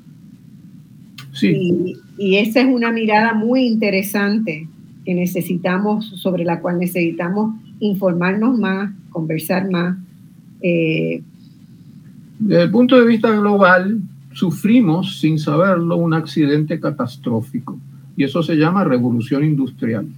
Claro. Movida por... Eh, los económico. En física, eh, la máquina de vapor, la conversión de energía térmica a mecánica, ¿verdad? Eso, eso facilitó, eso fue lo que comenzó la revolución industrial, la termodinámica, gran parte importantísima de la física. Claro, en ese momento nadie veía lo que iba, lo que iba a venir, ¿verdad? Pero, pero eso fue, eh, eh, como lo digo, un accidente catastrófico que nos llevó a donde estamos ahora. Eh, por otro lado, era, era, era natural hacerlo así, ¿verdad? Antes de la revolución industrial, pues todo era sol, viento y animales para, para hacer el trabajo que había que hacer. De golpe surge la máquina y ahora estamos este, maquinando y, este, y produciendo y en un sistema que, que, se autoalimenta, es decir, tú no produces más y más y más y cada año una cosa mejor para vender más y más y más. Este, utilizando todos los recursos naturales que muchas veces están en otros sitios y si no los tengo me los voy a buscar y para eso tengo un ejército, para eso, no es para defensa. El Departamento de Defensa de Estados Unidos no defiende a Estados Unidos, ataca a quien puede atacar para sacarle los recursos que necesita y seguirá y empeorará cuando los recursos se acaben. Así es, así es. Bueno, vamos a hablar un poquito de, las imágenes que, nos, ¿verdad? Eh, que nos, todos los medios circularon en la pasada semana, generadas por el telescopio espacial Webb, que fue el sucesor del famoso Hubble. Y la diferencia en nitidez es impresionante, ¿verdad? Es lo que uno a, ojo sencillo, no adiestrado en física, este, puede ver eh, la hermosura de las imágenes del, universo. Yo quisiera que compartieras con, nuestra audiencia cuál fue tu primera reacción y tal vez transmitir un poco de la emoción que debes haber sentido al ver las fotos esas que circularon. ¿Qué viste en ella? ¿Qué, qué verdad? Eh, el astrofísico ve totalmente distinto a lo que vemos los demás. ¿Qué vio el astrofísico? Bueno, eh, la, primera, especialmente la, porque hay varias, este, varias imágenes que se, se, obtuvieron, las primeras, ¿verdad? y va a haber muchas más y mucho estudio acerca de esas imágenes. Tiene tanta información que, que, requiere bastante trabajo para sacar todo lo que uno desea. La primera impresión es, wow, somos capaces de hacer eso. Y otra vez lo contrasto, ¿verdad? Yo me acuerdo de la, la, la famosa foto de Apolo eh, Earthrise, que le llamaron, cuando veíamos la Tierra desde la Luna y todo el mundo, eso, eso, eso, eso en cierto sentido fue el comienzo de la conciencia de que somos uno, un planeta en el espacio, ¿verdad? En espacio casi vacío. Y la expresión de que la Tierra es azul, ¿te acuerdas? Sí, sí eh, the, pale blue, the Pale Blue Dot de Carl Sagan. Luego, este, naturalmente, Hubble, que todavía sigue, ¿no? Eh, las primeras imágenes de Hubble eh, fueron espectaculares eh, como telescopio, eh, con la ventaja de estar en el espacio, igual que Webb, donde están, eh, no, no, no, sufren de la distorsión atmosférica ni de efectos locales, y eso es la ventaja de estar allá. Hubble está en, en, en órbita en la Tierra, pero Webb está mucho más lejos, a un millón y medio de kilómetros, en una órbita que sí sigue la Tierra y por eso podemos comunicar las imágenes. Eh, y con un espejo seis veces mayor y con una sensibilidad en el infrarrojo que ayuda a ver cosas más distantes por un fenómeno que eh, conocemos muy bien, que es la, llamada expansión del universo, que causa que eh, radiación eh, que quizás emitió óptica, pero se ve ahora en el infrarrojo. Así que este espejo, el web infrarrojo, abre una nueva ventana, igual que lo hizo Hubble, eh, al, universo y lo que vemos es espectacular, porque en realidad esa imagen que muestra cientos de, puntitos, la mayoría galaxias del tamaño de cientos de miles de años luz, cien mil años luz, una enorme, que, que están tan lejos que es un puntito. Pero esa imagen que vimos, que nos vimos, es una infinitésima pequeña parte de todo el cielo. Como para dar una idea, tome un grano de arroz, lo pone a la punta de su brazo y, y ese grano de arroz contrastado con el cielo es lo que, lo que es, es, es el pedacito de cielo que, que es en, en, esa foto. Y ese granito de arroz es un, una millonésima más parte de todo el cielo y, y, sabemos que en otro lado donde apunte web va a haber algo similar. ¿no? Ha llegado a tomar imágenes que se acercan mucho a las primeras estructuras que se formaron en nuestro creciente universo al inicio. Y, este, y eso, naturalmente, desde el punto de vista astronómico, astrofísico, es un logro eh, maravilloso. De ahí saldrán eh, eh, nuevos conocimientos acerca del comportamiento de esto que llamamos nuestro universo. Pero además, otra cosa que todo el mundo, más que eso, quizás quieren saber, es, habrá otros, ¿verdad? Habrá otros planetas. Ya sabemos que hay otros planetas, los hemos visto, los hemos no visto, los hemos, hemos visto sus, sus efectos sobre, sobre, indirectamente sobre estrellas. Sabemos que hay miles de otros planetas. Sabemos que debe haber millones. Y entonces la, la, pregunta que todo el mundo se hace eh, es, ¿habrá en alguno de ellos eh, vida, verdad? Eh, donde vida no tiene por qué ser este, vida humana. No, no, sí, sin duda. Puede nada, ser, pueden ser bacterias, pueden ser este, vidas de otra, de otra manera. De... Claro, pero una de las condiciones para que para por lo menos una bioquímica similar o viable es, es que, que, tiene que haber un solvente y el mejor, uno de los mejores solventes eh, para todo tipo de cuestiones es agua.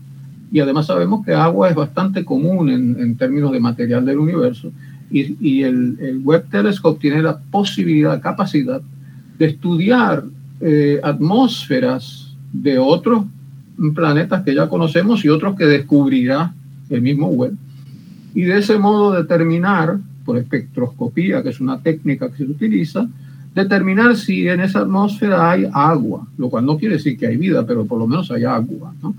Eso es, este, eh, va a ser eh, una de las partes más fascinantes. Ahora, debemos aclarar para el público, estamos hablando de planetas que están a cientos o miles de años luz de nosotros, una distancia gigantesca, enorme. Nadie piense que porque hay otro planeta habitable, vamos a hacer las valijas y nos vamos a ir allí para dejar este mundo de miseria, este valle de lamentos. Eh, cosa que ha sido propuesta hasta por, por, científicos muy eminentes, ¿no? Pero no hay escape, no hay escape, y eso es lo, lo, trágico. Dentro de ese universo repleto de planetas y galaxias y estrellas, nosotros estamos solitos. Lo vemos, pero no vamos a ir allí, no vamos a escapar a ningún lado como las ratas del, del, del barco que se hunde, así que mejor cuidamos este barco y no lo estamos haciendo. Y eso, eso es lo que a mí eh, después de toda esta trayectoria de estudios y ver las cosas, me da mucha pena, especialmente cuando vemos, volviendo a lo que tú decías, Marcia, de, del desconocimiento de aquellos que deberían de dirigir nuestras sociedades, que, a veces elegimos para dirigir nuestras sociedades, pero no por su capacidad de, hacer lo que tienen que hacer, sino muchas veces por la imagen pública a la cual reacciona el público más que a otra cosa uno tiene la sensación de que una de las cosas que falta en los gobernantes, ¿verdad? Es darse cuenta de las interacciones entre en el planeta, ¿verdad? Que todo lo que pasa en el mar nuestro en Puerto Rico de alguna manera va a llegar, ¿verdad? A otros mares, que todo lo que pasa en, el, en la tierra, en Puerto Rico, también tiene relación con la que pasa en otros lugares. Que los sismos están interconectados, que los temblores de tierra están interconectados, ¿verdad? Entonces, e, eso eh, pocas veces uno escucha, ¿verdad? A un gobernante darse cuenta de la responsabilidad que tiene que tener con el pedazo de planeta donde ejerce su poder en relación con el resto. ¿Verdad? Bueno, sí, sí, eh, este, eh, la, sabemos, la, guerra de Putin es clarísima, ¿verdad? No solamente el impacto es sobre Ucrania, es sobre, sobre todo, el, todo el, el resto de la humanidad. Entonces, este, e, esa, yo creo que ahí también eh, falta, ¿verdad? En, nuestro, en nuestros procesos educativos en todas partes, esa noción del reconocimiento de la interconectividad, de la, de, la colaboración que se necesita para tener un planeta sano. Y a pesar de que la Convención de, Cambio Climático ha intentado, ¿verdad? Eh, y creo que en alguna medida está logrando generar un poco más de conciencia, sobre todo en los jóvenes. Falta tanto y tanto y tanto todavía y hay muchos países que no han firmado la convención, ¿verdad? Este... No, no, no, no solo eso, este, hay tanto y tanto y tanto para hacer y tan poco que se hace. Y, y, lo, lo, trágico es que, que, hay poco tiempo. Es decir, si esto fuera que hay, hay 100 años para resolver el problema, pues ok, pero no tenemos 100 años. Bueno, lo, estamos, lo, estamos, viendo en los fuegos esta, este, la pasada semana en, eh, Francia, España, Portugal están arrasados por los fuegos. Fuegos producidos por la sequía, fuegos producidos por, el cambio, por el calor, este, uno, una olas de calor que nunca se habían visto, primera vez en la historia y no van a ser las últimas. Porque a menos, a menos que cambiemos nuestros patrones, va a seguir y sí, y va a seguir. Y hay islas en el Pacífico que están casi a nivel de mar que se sabe que van a desaparecer eh, porque el mar va a subir, no hay forma de que no suba. Y nosotros vivimos en una isla víctima, no solo de un colonialismo, sino víctima de lo que pasa todo alrededor. Nosotros dependemos en 80% de lo, que, de lo que hacen otros, por más que nosotros no somos un, lo, que hagamos nosotros en Puerto Rico, que debemos hacerlo por el bien de Puerto Rico, tenemos sol, agua, podríamos hacer muchas cosas bonitas, pero no somos tres, somos tres millones por cada, por cada habitante de Puerto Rico, hay tres mil otras personas en el mundo. Por cada habitante de Puerto Rico hay tres mil otros. Por lo tanto, lo que haga uno aquí no hace diferencia. Son lo que hagan los otros 3.000, como dije, que viven en China, Estados Unidos, Rusia y India. Y entonces, pero somos víctimas. Y vamos a ser víctimas porque si, y, y lo que tenemos que tomar conciencia es de que no podemos seguir negando o, no tratando de mitigar, de hacer lo necesario para mitigar cuando, la, cuando el agua venga y la mayor parte de la población de una isla y Puerto Rico vive en la, en la, región costera, ¿verdad? Eh, debemos ya uno decir, mira, este, los permisos de construcción deben considerar, por ejemplo, lo que, lo que será el mar dentro de 20 años. Este, Y nadie está pensando en eso, es, más, invadimos, invadimos y hay que reevaluar, ¿verdad?, qué es lo que vamos a hacer con nuestros depósitos de agua. Nuestros embalses están en condiciones de precariedad absoluta. Eh, nuestros patrones de consumo, de desperdicio, eh, han hecho que, que, también sea un problema muy serio para todo, para todo el país, ¿verdad? La, calidad de nuestras tierras y la cantidad de tierras que se dedican a almacenar desperdicio. Pero ¿sabes lo que es más preocupante? Yo, yo te lo digo, yo, yo en mis clases les pregunto, como doy clases de estas cosas, les pregunto a mis estudiantes de ciencias naturales, ¿qué es lo que más les preocupa a ustedes? ¿Qué les preocupa? Nunca sale eso, nunca sale eso. Es decir, no les preocupa, no les preocupa nada. Ellos viven día a día y, si tú les hablas de los embalses, del, del, cambio climático, de eso, no importa, en, McDonald's hay comida. ¿Cuál es el problema? Y, entonces, este, si, si eso es lo que enfrentan esta nueva generación, se van a encontrar en algún momento en, uy. Bien, bien, bien complicada, va, a ser una situación bien, bien complicada. Mira, esa, esa imagen de la, eh, de la quería primero preguntarte, ¿por qué es tan importante el estudio de las galaxias? ¿Verdad? Porque en, toda la de la evolución de las galaxias, de la evolución de las galaxias, vamos a... Bueno, es importante para el astrofísico, ¿no? Para el ciudadano común. Para el astrofísica. Para el astrofísico, porque le interesa entender bien eh, eh, cuál es la secuencia evolutiva de formación de estructuras en nuestro universo, ¿verdad? Eh, eh, ¿cuándo es que empiezan a, aglomerarse por, la fuerza gravitatoria entre masas? Eh, estructuras de, un, de un desarrollo que primero no tiene estructuras, pero tiene inhomogeneidades que se pueden ir concentrando y se forman galaxias iniciales, que son las que vemos en esas imágenes. Y vemos, vemos galaxias que, que se formaron hace 13 billones de años. ¿no? Eh, esas galaxias ya han evolucionado obviamente a otra cosa. Eh, han habido procesos estelares en esas galaxias y nos interesa, al, astrofísico le interesa poder hacer una secuencia evolutiva. ¿Qué vino primero? ¿Qué vino después? Por eso ese, ese querer estudiar eh, no solo la, evolución de una galaxia, sino que también estimar cuánta masa en el universo había. Si, si cuando ponemos uno, miramos un puntito descubrimos que en ese puntito donde no había nada, Hubble miraba ese puntito y no había nada, es un punto negrito en el cielo. Y, y, ahí apuntas eh, el, telescopio web y ves cientos de estructuras y galaxias.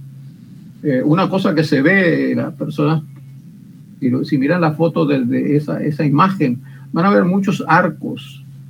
uno se pregunta, ¿pero qué son esas cosas raras que están ahí? ¿no? Eh, esos son, lo que pasa es que en el, en el centro de esa imagen hay una gran masa y sabemos por la teoría de Einstein que las, las masas pueden actuar como lentes gravitacionales y lo que vemos, eh, esos arcos son simplemente como figuras que, de, luz distorsionada de galaxias que están mucho más lejos y la luz pasa por esa masa y entonces pues forma ese, esa, esa, ese arco y ya se ha estudiado que, eh, en detalle las características de la luz de esos arcos para saber que sí, es la misma galaxia, solo que ha sido distorsionada su luz. Lo cual además es un, gran, gran, una gran confirmación de, de, esa idea de Einstein de que la masa y la luz interactúan, ¿no? y de que vivimos en un espacio donde la masa y la luz pues, pueden este, interactuar y la luz no viaja en línea recta, la luz hace, oscila dependiendo de la masa por la cual pasa. Eso ya se había determinado hace tiempo, pero esto, esta, esta imagen en particular, primero, fueron todas esas lentes gravitacionales que se llaman, ¿no? Yo, yo dije, pero si hay un montón, ¿no? Este, así que eh, eh, va a abrir un... Eh, esa es la primera imagen. cuando vengan este, cientos de imágenes de esa calidad, va a haber una revolución en astrofísica en términos del conocimiento que tenemos de, de los universos temprano, cuando se inició todo este viaje.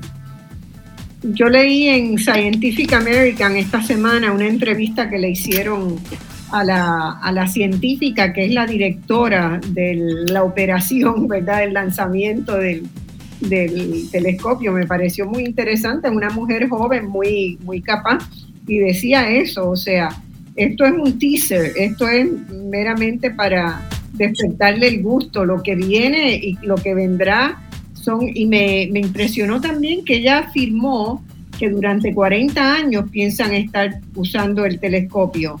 ¿No fue Lisa Goodman? Elisa Goodman, sí. Sí, yo la conozco. Este, eh, muy, muy interesante en Scientific American. Y dijo eso, que durante 40 años estará ese telescopio activo y la cantidad de información que se va a sacar de ahí es extraordinaria. Bueno, estamos terminando. Quiero preguntarte, ¿dónde se consiguen tus libros para que la gente los busque? En, en, Amazon, porque aquí en Puerto Rico lamentablemente no tenemos muchas, este, muchas librerías. Sí, se venden todos en Amazon, ok. Sí, este, este, último, este último se llama Last Call, que, que realmente es última llamada. Y hablo sobre estos temas, hablo sobre la ciencia, sobre... Eh, el calentamiento global. Eh, trato de explicar lo que es para justo para que Trump lo lea y deje de, hablar babosadas. Y este, para que lo eh, lea en la cárcel. Sí, exactamente. Y lo escribí también para, otra vez pensando en mi vecino, no en mis colegas, explicando un poco por qué la ciencia tiene un cierto privilegio, privilegio cognitivo, ¿no? Es decir, hay cosas que pues si es un hecho, es un hecho, no, no, hay alternativa, ¿no? Así que eh, sí, están en, en, Amazon, y es difícil bueno, Bueno, tengo que agradecerte y ya se nos terminó el tiempo. Gracias, Daniel, por haber estado con nosotros. Siempre es un Gracias, Marta, por invitarme. Bueno, Gracias por invitarme desde, desde un lugar que, que, que, me trae muchos recuerdos. Bueno, aquí, aquí estoy mirando la torre de la Intendencia de Montevideo y una linda ciudad en un día soleado. Cuando quieras, acá te recibimos. Un abrazo, gracias por su audiencia, nos vemos el próximo domingo.